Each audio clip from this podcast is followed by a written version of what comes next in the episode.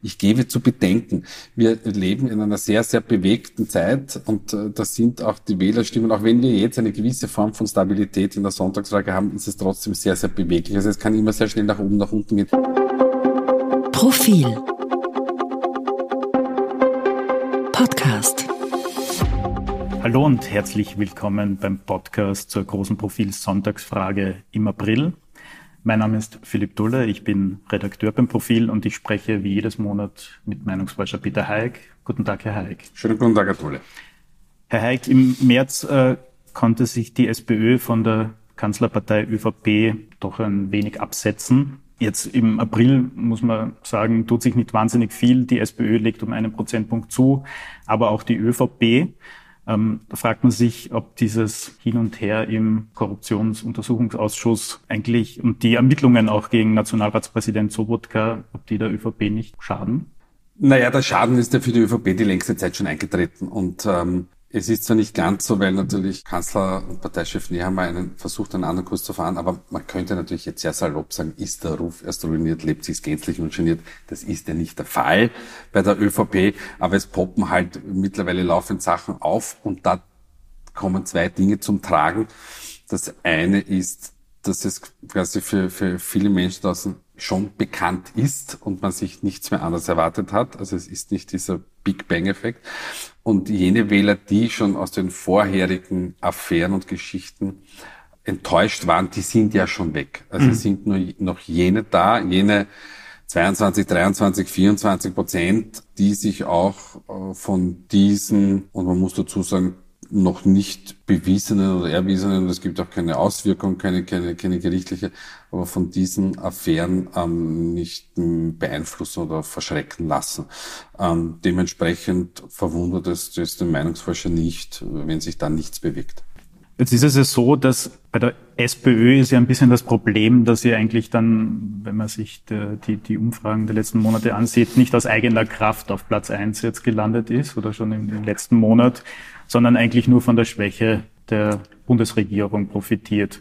Ja, das kann immer bei fast, fast jeder Partei oder jeder Regierung sagen. Also Sebastian Kurz war nur deshalb so stark, weil vor ihm Mitterlehner und Spindlecker waren. Also man hat auch immer gesagt, Barack Obama kam nur deshalb, konnte nur deshalb diese Wahl gewinnen, weil vor ihm also ein, ein, ein Herr äh, George W. Bush war. Also das heißt, es gibt immer jemanden davor, der möglicherweise es noch schlechter gemacht hat. Oder vielleicht ist das auch unser falscher Gedanke, der da lautet, ähm, es gibt immer jemanden, der es vielleicht doch besser macht. Und die Erfahrung zeigt uns, äh, jene, die Nachfolgen machen es weder besser noch schlechter, mhm. ähm, sondern eigentlich machen alle miteinander, versuchen einen halbwegs guten Job zu machen. Dann gibt es natürlich Ausreißer nach oben, nach unten. Im Grunde genommen bekommt man immer ein sehr, sehr ähnliches politisches Personal, wertfrei gesprochen. Mhm. Jetzt gab es ja vor zwei Wochen diese große Rede von Pamela Rendi-Wagner, wo sie auch den Kanzlerinnenanspruch gestellt hat. War diese Rede, diese Grundsatzrede vielleicht auch zu früh jetzt schon, wenn man sich die, die Wahl erst 2024 ich ansieht? Ich bin, ich bin halt ein unglaublicher Spielverderber, aber, aber es, ist, es, es ist nie der richtige Zeitpunkt. Ja? Also man, es, es war für Pamela Rendi-Wagner ähm, wichtig, ähm, sich innerparteilich zu positionieren mhm. und aber auch erstmalig wirklich nach außen hin ein ganz klares Signal zu setzen, ich bin die nächste Spitzenkandidatin. Und deswegen war es auch wichtig, dass ihre äh, Vorgänger, mhm. die alle miteinander Kanzler waren, auch da waren und sie unterstützt haben.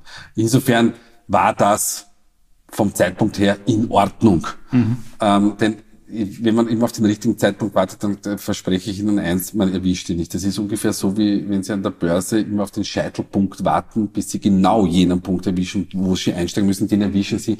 Also fast nie und wenn, haben Sie ein wahnsinniges Glück dabei gehabt. Also insofern war das vollkommen in Ordnung, äh, dass sie diese Ansage gemacht hat weil ja eben seit geraumer Zeit ähm, die, sich die Situation für die Sozialdemokratie aufgehellt hat. Nur, ich gebe zu bedenken, wir leben in einer, in einer sehr, sehr bewegten Zeit, äh, Und äh, das sind auch die Wählerstimmen. Auch wenn wir jetzt eine gewisse Form von Stabilität in der Sonntagsfrage haben, ist es trotzdem sehr, sehr beweglich. Also es kann immer sehr schnell nach oben, nach unten gehen. Dementsprechend würde, wäre ich an, an Stelle der Sozialdemokraten sehr, sehr vorsichtig zu sagen, wunderbar, wir liegen jetzt vier, fünf. Wir haben sogar vor zwei Wochen in Umfrage, da waren sie sieben Punkte mhm. vor, vorne. Das war für die Kollegen von heute. Mhm. Da bin ich immer sehr, sehr vorsichtig. Wenn sich das noch über einen längeren Zeitraum manifestiert, dann schaut das nicht schlecht aus. Ziel aber der Sozialdemokratie muss natürlich sein, über die 30 zu kommen, damit quasi gegen sie kaum mehr etwas geht. Und dann kann man sich überlegen, ob vielleicht irgendwann Neuwahlen Sinn machen. Also gut, die Opposition kann sich diesbezüglich eh für überlegen, weil ohne die Regierung wird sowieso nicht gehen. Und ÖVP und Grüne haben ja bei Gott also andere Sorgen als Neuwahlen. Äh, Sie haben gesagt, es, es, kann sich aber trotzdem alles schnell ändern, obwohl es jetzt irgendwie so stabil äh, äh erscheint. Woran liegt das? Ist das die aktuelle Lage im Innen- und aber auch im Ausland? Ja, das ist die Zeit einfach. Äh, wir, wir haben das ja in den letzten Jahren sehr häufig gesehen. Ich erinnere daran, jetzt habe ich die Zahlen wieder mal vor mir liegen. Wir haben vor nicht einmal zwei Jahren ähm, eine ÖVP gehabt, na, ziemlich genau sogar vor zwei Jahren, wo die ÖVP bei 48 Prozent war. Und heute hält sie bei, bei 23, 24 Prozent. Das war die die Hochphase der, das war des die ersten Hochphase, Lockdowns. Richtig, genau, während der ersten Lockdowns. Und ich erinnere daran, dass der äh, Bundeskanzler Kurz damals zum selben Zeitpunkt 56 Prozent im Wählerzuspruch hatte, währenddessen der jetzige Kanzler 21 hatte. Also da kann, da kann schon wahnsinnig viel passieren und wir, wir sehen immer wieder, wenn es denn so ganz große Weichenstellungen gibt, oder wie ich das immer sehr salopp formuliere, einen Big Bang, mhm. dann bewegen sich die Wähler und Wählerinnen ähm, durchaus manchmal auch erratisch. Und das kann jederzeit natürlich eintreten, weil stellen wir uns einmal vor, wenn, was aus heutiger Sicht vollkommen unwahrscheinlich ist, aber wenn sich Deutschland und Österreich doch zu einem Gasboykott mhm. breitschlagen lassen würden, was eigentlich sehr, sehr unrealistisch ist, weil wie es auch der OMV-Chef Stern in einem großen Faltinterview gesagt hat, das ist vollkommen jenseits jeglicher Realität, dass wir uns das leisten können im Sinn von nämlich, da geht es nicht um ein kurzes Zwischentauchen, sondern die Industrie mhm. würde wirklich stillstehen und ja. das würde dann massive Folgen nach sich ziehen. Aber stellen wir uns das mal vor, na, was dann passieren könnte, nämlich dann mit den Folgewirkungen, die daraus entstehen. Also dementsprechend, wir fahren derzeit auf Sicht und das ist gut so. Sie haben sie schon erwähnt, äh, Kanzler Nehammer kommt aktuell äh, in der fiktiven Kanzlerfrage auf 21 Prozent Zustimmung. Da kommt aber die SPÖ-Chefin Pamela Rendi-Wagner nur auf 16 Prozent Zustimmung. Also das ist jetzt, äh, bewegt sich eigentlich äh, kaum, also die bewegen sich aufeinander zu, aber hier führt Randy Wagner noch nicht. Also naja, die bewegen sich ja nicht aufeinander zu. Naja, leicht. Ist, ja, das ist immer dieser eine Punkt rauf und der eine Punkt hinunter. In, in Wirklichkeit äh, liegt Nehammer stabil, was weiß ich, zwischen 20 und 24, sagen wir das mal, und das, das pendelt da halt hin und her. Und äh, Randy Wagner, glaube ich, hat in den letzten äh, Monaten, was haben wir da stehen, 15, 14, 16, 15, 16, also da, da tut sich einfach nichts. Und, und ja, dieser Kanzlerinnenbonus, den sie äh, eben äh, propagiert hat, den, den, den sieht man da nicht. Das hat aber auch damit zu tun, dass, dass, dass es sehr, sehr oft ist, dass sich Menschen eine Person nicht vorstellen können, dass sie in dieser Rolle ist. Haben wir eh schon 33 mhm, Mal gesagt. gesagt. Ja, und, und, und bei Wolfgang Schüssel war es genauso. Da, da hat sich keiner vorstellen können, danach war er der größte Kanzler aller Zeiten. Es ist, das, das kann dann wahnsinnig schnell gehen. Auch wieder ein Signal dafür, wie, wie beweglich die Situation sein kann, wenn denn etwas passiert. Kanzler Nehammer hat jetzt ja wirklich einige Probleme. Äh, ist es irgendwie nachvollziehbar, warum er aus dieser Cobra-Causa jetzt äh, mit dieser Pressekonferenz mehr gemacht hat, als da vielleicht dahinter ist? Naja, vielleicht ist ihm einfach das, äh, die Hutschnur gerissen. Ähm, es ist natürlich wahnsinnig schwer einzuschätzen. Darf, man muss sich in die Rolle von, eines Bundeskanzlers in der derzeitigen Situation versetzen. Also er hat eine Partei, die alles andere als stabil dasteht. Er, er hat eine Pandemie am Laufen, die alles andere als gut gemanagt wird. Er hat eine, eine, einen, einen Krieg mehr oder weniger vor der Haustür. Ich meine, den haben wir alle vor der Haustür, mhm. aber er hat das auch zu managen, ähm, wo, wo der Druck äh, von, von den EU-Partnern Verantwortung kommt, äh, beim, beim Thema Gas doch ein bisschen hier nachzugeben. Ähm, und dann kommt diese Kiste noch daher. Das ist wahrscheinlich durchaus menschlich. Noch dazu, wenn man sich möglicherweise hier ungerechtfertigt angegriffen fühlt, dass man sagt, so und jetzt, jetzt, jetzt ist aber Schluss mit lustig. Also ich glaube, das war eine, ein, ein, eine emotionale Klärung ähm, seinerseits, in, in einer Situation wie dieser, da habe ich wirklich sehr, sehr viel Verständnis für Spitzenpolitikerinnen und Politiker, da ist der Druck so enorm groß. Mhm. Ähm, da passieren dann diese Dinge einfach. Ich würde das einfach nicht auf die Waagschale legen. Also es wird ihm wahrscheinlich jetzt in weiterer Folge auch nicht schaden. Ich glaube tatsächlich, dass, wir haben es nicht erhoben, aber ich glaube tatsächlich, dass ein Großteil der Menschen sagt, bitte haben wir keine anderen Säulen. Mhm. Was mir aufgefallen ist bei der Kanzlerfrage, ist ähm, die Werte von Werner Kogler, die wirklich äh, gegen Null tendieren schon. Ich glaube, er kommt nur auf vier Prozent Zustimmung. Ich meine, als Vizekanzler ähm, hat er dann natürlich eine andere Rolle, aber ist das die fehlende Präsenz? Das kann Werner Kogler eigentlich vollkommen egal sein, weil er wird sowieso nie in die Rolle kommen, Bundeskanzler zu werden. Mhm. Schlicht und ergreifend, weil seine Partei einfach die Größe nicht auf die, auf, auf die Waage bringt. Ähm, die Partei liegt aber recht stabil, jetzt wieder bei elf auch schon beim letzten Mal bei 11, die pendeln haben, wie wir schon gesagt haben, die ganze Zeit auch zwischen 11 und 13 Prozent in der Gegend haben und das auch seit, seit Monaten. Und das ist für ihn eigentlich ähm, der, der relevante Teil dessen, äh, was für ihn wichtig ist. Ob er jetzt in der Kanzlerfrage dazu lebt oder nicht, ist für Werner Kocher vollkommen unerheblich. Währenddessen ist die, die FPÖ durchaus stabil, also die kommt wieder auf 19 Prozent dieses Monat. Ähm, Parteichef Herbert Kickel verliert aber indes an Vertrauen. Sind ihm irgendwie äh, in den letzten Wochen auch irgendwie Themen abhanden gekommen oder setzt er auf die falschen Themen? Kicke hat eigentlich ein, ein recht gutes Gespür dafür, ähm, was denn seine Wählerschaft möchte oder nicht möchte. Er hat sich natürlich ähm, sofort auf die ähm, Neutralitätsdebatte draufgesetzt und ähm, hat gesagt, man, man muss da eine ganz, ganz strikte Neutralität wahren.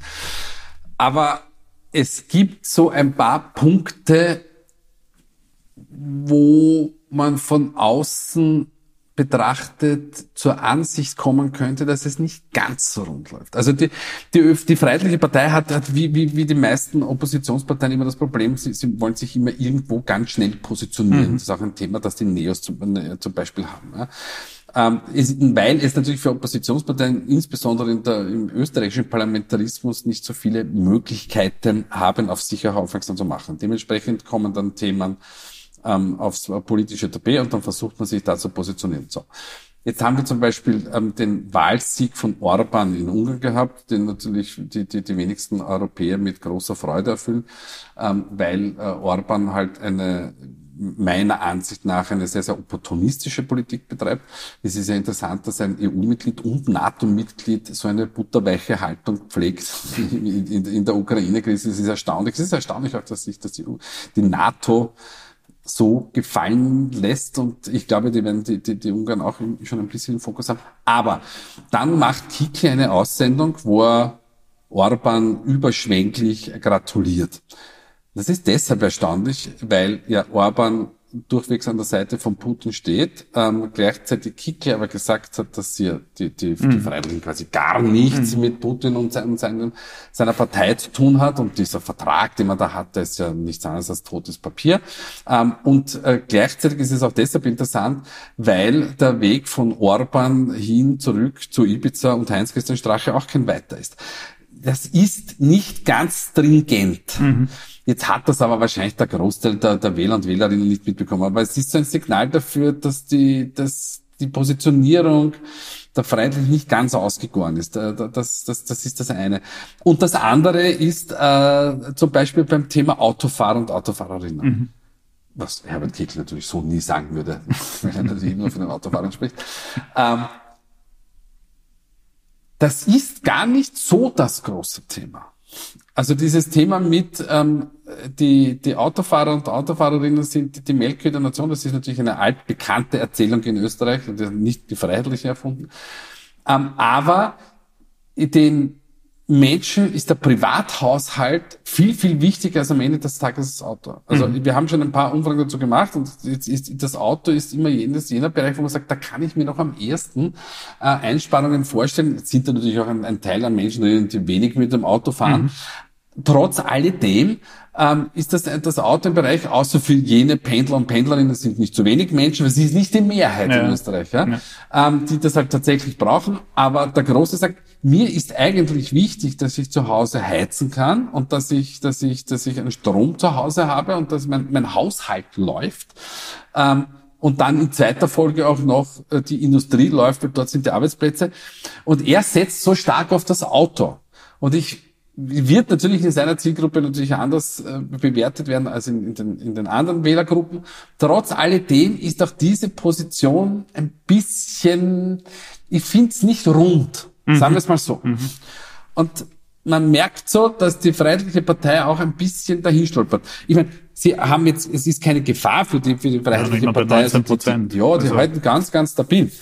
Aber na, jetzt könnte man das sagen, was man der, der Sozialdemokratie immer sagt, ihr seid ja nur so stark, weil der Anteil der Regierung mhm. so schwach ist, muss man sagen, na ja, aber liebe Freiheitliche Partei, ihr könntet aber auch ein bisschen stärker sein dafür, dass die, die zwei Parteien in der Regierung alles so verdammt schlecht mhm. machen, angeblich. Mhm.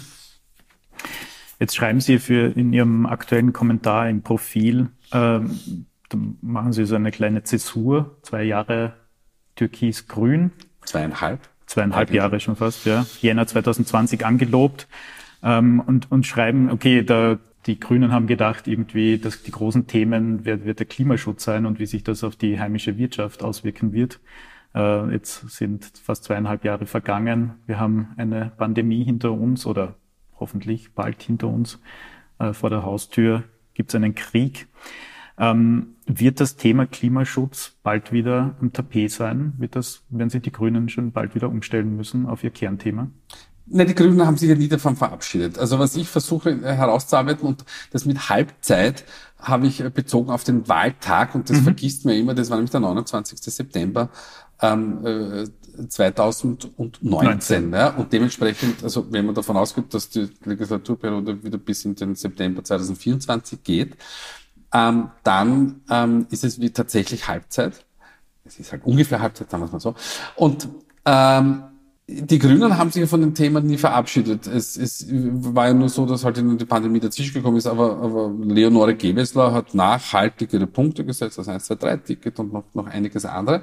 Aber man merkt natürlich in den Befragungen, dass das Thema nicht mehr ganz oben rangiert. Mhm. Warum? Ja, weil die Menschen derzeit vermeintlichermaßen, muss man jetzt dazu sagen, anders sagen, weil natürlich werden die Umwelt- und Klimaschützer sagen, und insbesondere die junge Generation, ja, liebe Freunde, jetzt mal, natürlich haben wir die Pandemie und, und den äh, Krieg in der Ukraine, aber es, es, er ist ja nicht weg. Ähm, der, der Klimawandel. Und wie jetzt wieder die neuesten Studien belegen, sollte tunlichst was getan werden. Das heißt, das, was man in der Politikwissenschaft in den 90er Jahren ein Sunshine Issue, also mhm. ein Sonnenschein-Thema genannt hat, das trifft natürlich bis zu einem gewissen Grad zu, denn der große Fokus breiter Bevölkerungsgruppen geht dann zum Klimaschutz und Umweltschutz, wenn es ihnen sonst sehr gut geht. Mhm. Und das ist derzeit halt nicht der Fall. Weil, oder wenn große Katastrophen passieren, oder? Wie vielleicht letztes Jahr in Deutschland auch. Ja, korrekt. Also wenn, wenn halt ein, ein, ein Fall eintritt, der das Ganze mehr oder weniger ja. überlagert. Und das ist dann natürlich ähm, für das Thema problematisch, aber das Thema wird nie weg sein. Es ist, es ist da und insbesondere für die jungen Menschen, die haben das nach wie vor noch im Fokus. Es muss halt nur kurzfristig werden noch, noch, noch andere Themen ähm, derzeit ähm, forciert und jetzt kommt die Teuerung. Wir wissen, ja. wir wissen noch gar nicht, wohin diese Reise geht. Ja, da muss man immer dazu sagen, ich finde es auch immer, die Wirtschaftsforscher haben ja auch gelernt, vielleicht von den Meinungsforschern, und haben gesagt, na ja, es, es, es, es könnte zwar sein, dass die Inflation sich wieder einbremst, aber wir wissen es eigentlich nicht genau, weil wir wissen nicht, wie die Kiste in der Ukraine da, da, da ausgeht. Es wird schon gesagt, dass das Jahre dauern wird. Naja, also, ja, da ist wiederum die Frage, tritt ein sogenannter Freeze äh, genau. ähm, ein, kann man das Ganze zumindest äh, das in, in eine Waffenruhe, aber davon sind wir Meilen derzeit entfernt äh, und äh, ja, also wir wissen einfach nicht, wo uns diese Krise hinführt. Und dementsprechend tut sich natürlich der Klimawandel und Umweltschutz natürlich auf der politischen Agenda schwer, aber weg, weg wird es nie sein vermutlich auch eines oder wenn nicht das zentrale Thema des nächsten Wahlkampfs, falls 2024 gewählt wird. Auch das, Julia. Steht in den Sternen. Herr Heik, vielen Dank für die Analyse im April und wir hören uns wieder im Mai. Genauso machen wir das. Vielen Dank fürs Zuhören und bis zum nächsten Mal.